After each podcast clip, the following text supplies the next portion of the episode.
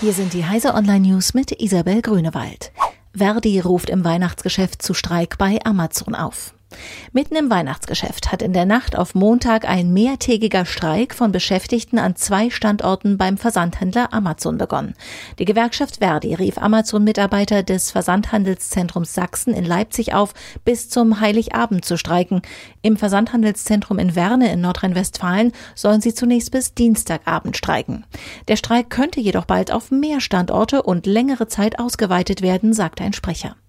Mit dem Streik wollen die Gewerkschafter ihre Forderung unterstreichen, Arbeitsbedingungen tarifvertraglich zu regeln. Erderwärmung senkt Arbeitsleistung. Wenn sich die Temperatur, wie von Klimaforschern befürchtet, in den kommenden Jahrzehnten erhöht, könnte dies drastische Auswirkungen auf die Wirtschaft haben. Davon geht zumindest das National Climate Assessment des US Global Change Research Program aus, berichtet Technology Review. Je stärker die Temperatur steigt, desto langsamer würden übliche Arbeiten verrichtet und auch die kognitive Leistungsfähigkeit sinkt. Besonders dramatisch wird dieser Produktivitätsrückgang bei einer Umgebungswärme von 28 Grad Celsius, so Reed Walker von der University of California in Berkeley.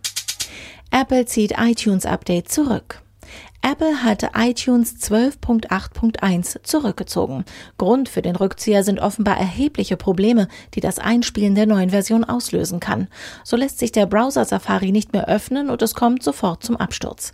Das Update sollte eigentlich Probleme bei der Wiedergabe von iTunes-Inhalten über Airplay-Lautsprecher von Drittherstellern ausräumen sowie die Leistung optimieren. IMAX verabschiedet sich von Virtual Reality. 2016 hatte IMAX begonnen, VR-Angebote ins Programm zu nehmen und die Produktion von Inhalten zu unterstützen.